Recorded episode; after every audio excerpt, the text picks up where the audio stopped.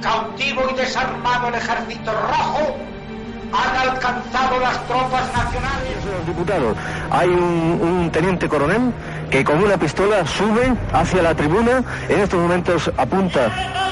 Estamos viviendo momentos muy graves para nuestra vida democrática. Y en estas circunstancias quiero dirigirme directamente a todos. de cercanías que circulaban Esto es Historias de la Historia. Dirige y presenta Fernando Lumbreras.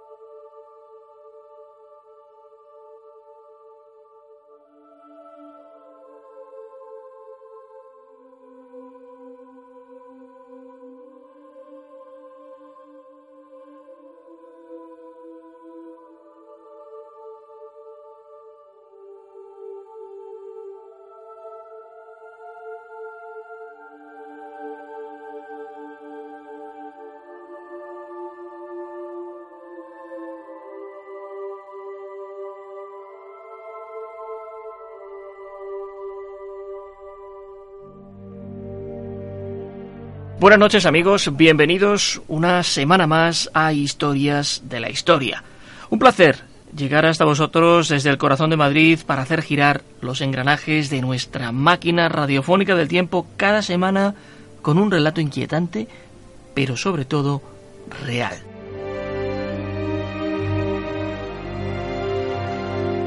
Esta semana hemos sido testigos, sobre todo los amantes de la ufología, de dos hechos que han contribuido a hacer que ese mundo de los ovnis sea, si cabe, más mediático. El primero de esos hechos es el reconocimiento por parte del gobierno de los Estados Unidos de que tres vídeos en los que aparecen objetos volantes no identificados son reales. Nunca antes había pasado esto.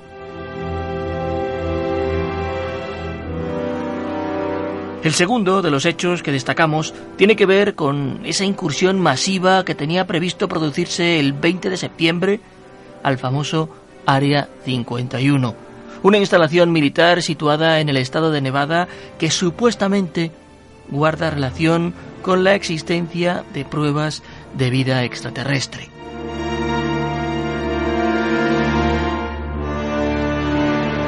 Y a propósito de estas dos historias, vamos a hablar de un capítulo inquietante sobre el que poco o nada nos ha llegado a los medios de comunicación de este país. La de esa noche es una de esas historias en las que todo o nada puede ser lo que parece, pero sobre todo es la crónica de una historia sucedida en tiempos difíciles, en un mundo convulso, castigado por la Segunda Guerra Mundial. Esta noche aquí, en Historias de la Historia, la Batalla de los Ángeles.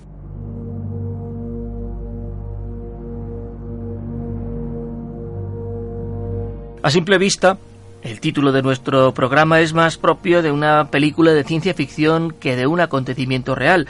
Sin embargo, a medida que vayan pasando los minutos, quiero que visualicéis todo lo que vamos a contar, que os quedéis con los personajes y las situaciones para, al final, cuando bajemos el telón de esta función radiofónica, saquéis vuestras propias conclusiones.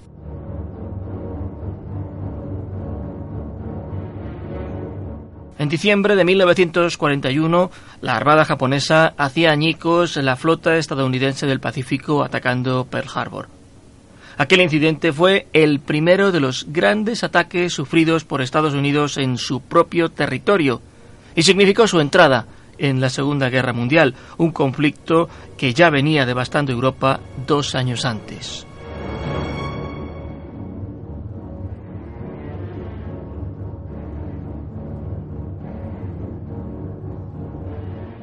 Dado que el ataque a Pearl Harbor se había producido por sorpresa y que la magnitud del mismo ni siquiera había sido concebida por Estados Unidos, existía un miedo real en la población de que aquel episodio se repitiera en las dos grandes ciudades de la costa oeste del país, San Francisco y Los Ángeles.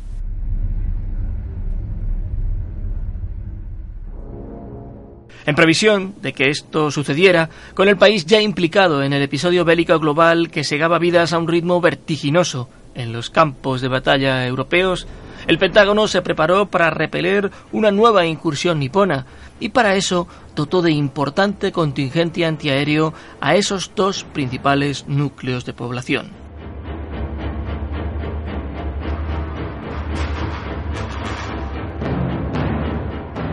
Sin embargo, había áreas de esa costa oeste que las propias autoridades estadounidenses no consideraban objetivos prioritarios para el enemigo.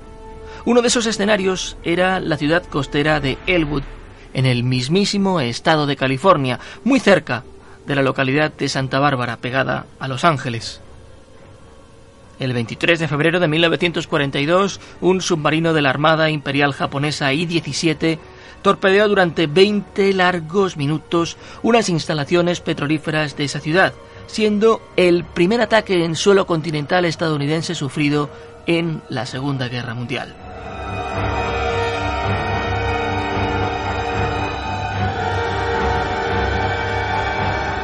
El ataque tuvo éxito porque, de nuevo, volvió a triunfar el factor sorpresa, pero además es que el capitán del submarino, Kozo Nishino, había repostado combustible allí con un barco pesquero muchos meses atrás y sabía cómo abrirse paso hasta los objetivos importantes de aquella infraestructura.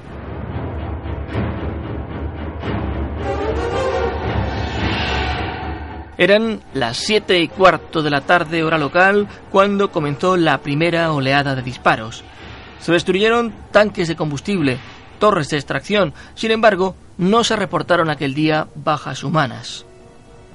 Una vez cumplidos los objetivos, el submarino desapareció en la noche, no sin que se extendieran los rumores de que se dirigía a Los Ángeles para reanudar un nuevo ataque que por fortuna no se produjo.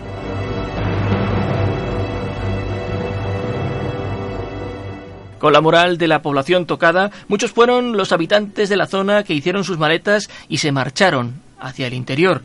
Esto fue, como digo, el bombardeo de Elwood, pero todavía estaba por suceder algo al día siguiente.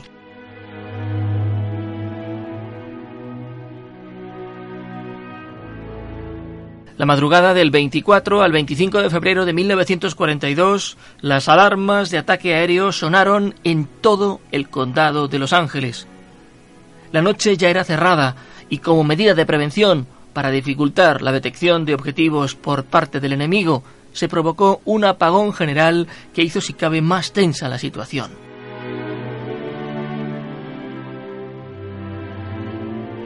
En paralelo a esto, el ejército decretó la movilización total de sus tropas en la zona y se activaron las defensas antiaéreas de la ciudad. Había gente que telefoneaba a la policía diciendo que veía luces sobre la capa de nubes que cubría Los Ángeles, aumentando así el pánico.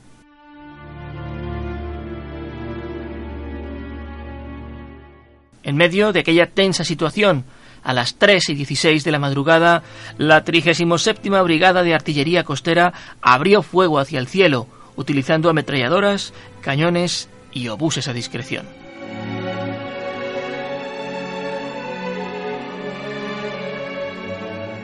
La estela luminosa de los proyectiles trazadores ascendía hasta perderse en el manto nuboso, escuchándose toda clase de detonaciones, ¿A qué estaban disparando exactamente los soldados?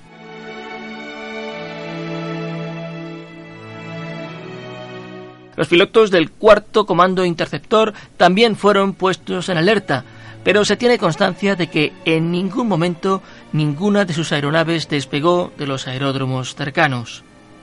La psicosis aumentó cuando algunos edificios resultaron dañados y la gente pensó que era por el misterioso efecto del ataque, por la propia batalla que supuestamente se estaba llevando a cabo en las alturas.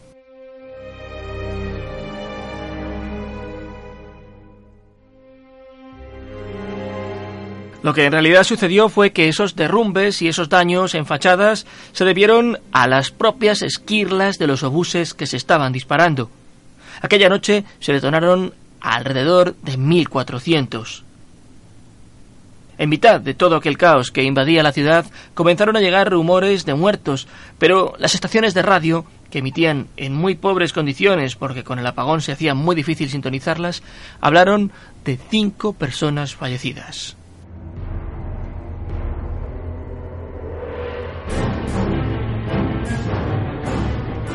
Lo cierto es que aquellas muertes no se produjeron por la acción del enemigo.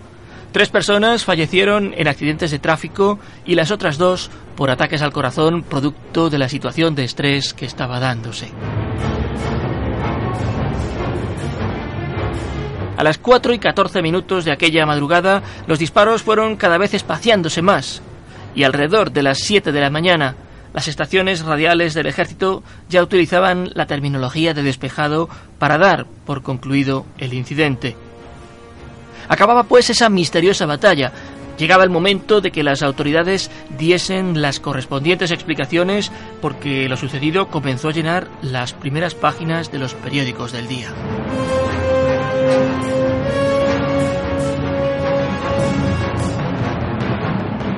Es que por haber había incluso fotografías. A media mañana, el secretario de Marina Frank Knox compareció ante los medios de comunicación y su respuesta creó, si cabe, más desconcierto. Knox dijo que el incidente se había producido por una falsa alarma debida a la ansiedad y a los nervios que la guerra había causado en la población.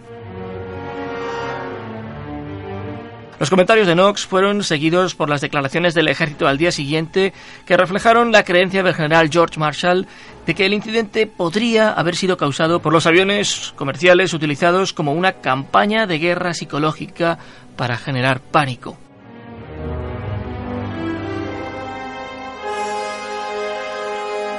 Pero, como suele suceder en estos casos, no faltaron medios que llegaron a publicar que había sucedido algo más y que las explicaciones dadas por las autoridades servían en realidad para encubrir una realidad mucho más desconcertante. Uno de los medios que se desmarcó de la versión oficial fue en Long Beach Independent, que habló abiertamente de que se estaba llevando a cabo una censura informativa y que a los ciudadanos no se les estaba contando nada sobre bases secretas en México o sobre la posibilidad de que hubiese submarinos enemigos apostados en alta mar con capacidad para desplegar incluso aviación.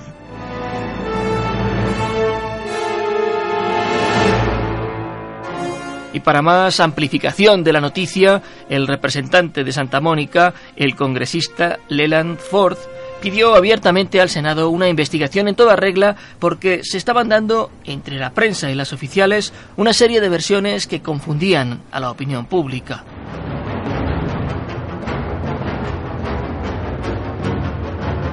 Dicha comisión nunca se celebró y así pasaron muchas décadas en que el incidente de la batalla de Los Ángeles se tildó incluso de un enfrentamiento abierto entre tropas extraterrestres y el ejército de los Estados Unidos.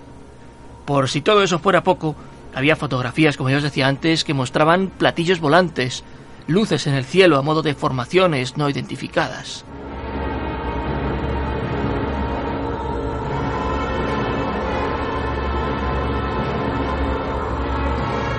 Pero hay aquí que tendríamos que esperar hasta la década de 1980 para encontrar una exposición objetiva a los sucesos del 24 al 25 de febrero de 1942 en Los Ángeles.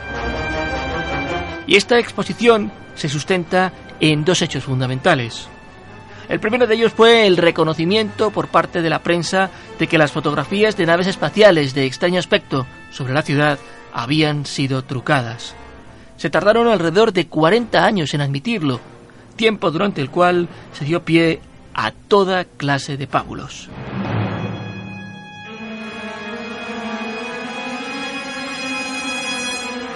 Desechado el aspecto documental, la Oficina de Historia de la Fuerza Aérea publicó un documento en 1983 en el que explicaba con detalle milimétrico lo sucedido. Achacaba las luces vistas sobre las nubes de la ciudad californiana a un globo meteorológico. En el informe se alude directamente a que las fuerzas militares ya se encontraban en alerta por los incidentes ocurridos el día anterior en la refinería de Elwood. Se indica que en la noche del 24 de febrero se detecta un objeto sin identificar a 120 millas de Los Ángeles. Los radares rastrearon la trayectoria del objetivo para, en virtud de lo que sucediera, enviar o no a la aviación de respuesta.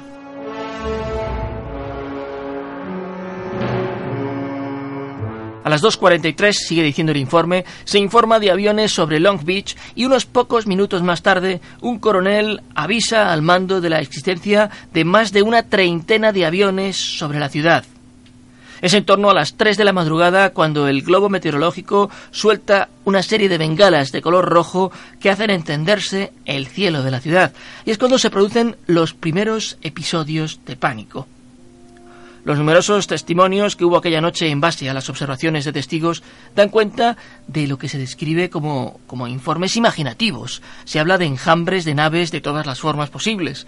Pero lo cierto es que no hubo ni aviones estadounidenses ni ningún tipo de platillo volante.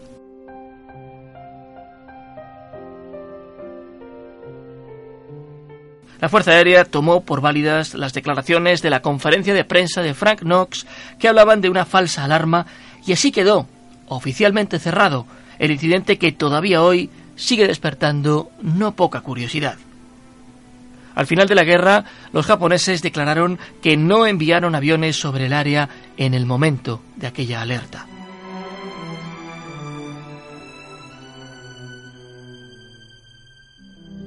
Hace unos años, a propósito de todo esto de la invasión alienígena, se estrenó una película con el título de Ultimátum a la Tierra, Batalla en Los Ángeles, que sí trataba manifiestamente de una invasión extraterrestre, pero también cada año coincidiendo con la fecha en que se produjo este incidente, el Fort MacArthur Museum, localizado en la entrada del puerto de Los Ángeles, presenta un espectáculo llamado La Gran Batalla de Los Ángeles de 1942, muy visual y muy entretenido de disfrutar.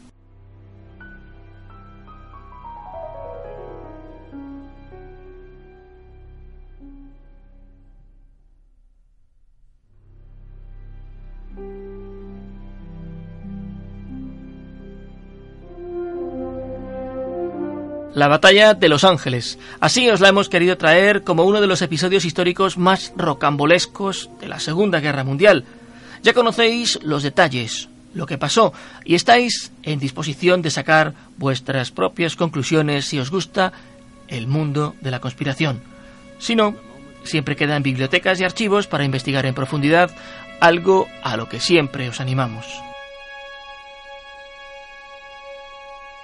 Recordad que en el portal del programa en vivaradio.es tenéis todos los podcasts emitidos, así como una gran cantidad de contenido extra y vídeos para hacer mucho más intensa vuestra experiencia con nosotros.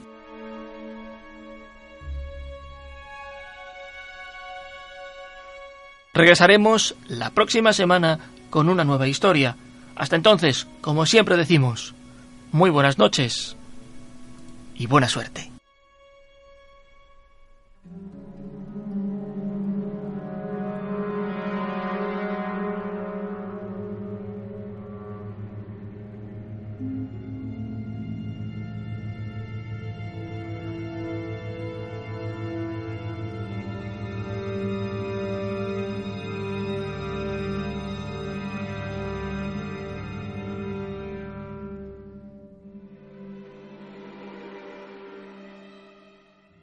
Viva Radio, tu radio de viva voz.